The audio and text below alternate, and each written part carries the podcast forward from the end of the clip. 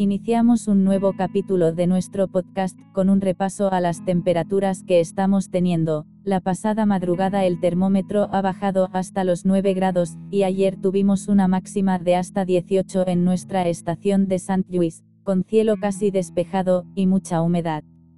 Vayamos con la previsión a corto y medio plazo. Estamos metidos de lleno en una situación anticiclónica casi preludio de lo que son las situaciones de este tipo en enero, un anticiclón potente situado en su centro al norte de Francia, y extendiendo su radio de acción a todo el sur de Europa como vemos en el primer mapa que adjuntamos en este post en nuestra web su situación y potencia ejerce de barrera tanto para las bajas que pudieran adentrarse en la península por el Atlántico o estrecho de Gibraltar como las que lo hacen a través del este europeo por el Mediterráneo.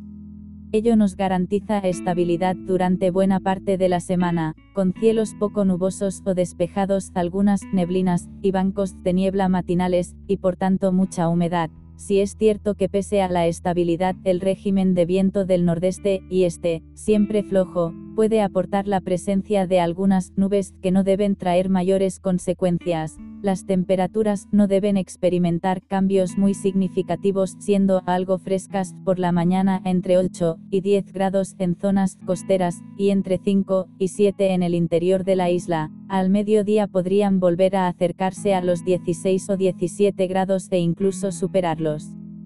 Como decimos, esta situación típica de finales de diciembre y especialmente en enero suelen ser duraderas, y de momento como mínimo hasta el domingo no vemos cambios significativos. Algunas de las últimas salidas de los modelos intuyen un cambio entre el domingo y el lunes en forma de claro descenso de las temperaturas, pero de momento no consolidan esa tendencia, y hay que esperar futuras salidas de los próximos días para afinar más en la previsión.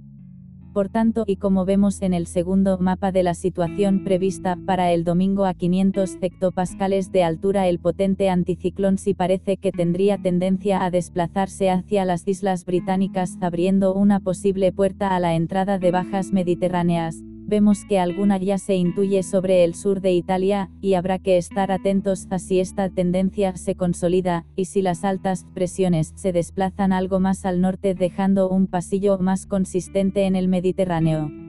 Les recomendamos que sigan atentos a nuestra web y redes sociales para conocer posibles novedades. También en nuestra web disponéis de un enlace directo a los datos en tiempo real de nuestra estación meteorológica.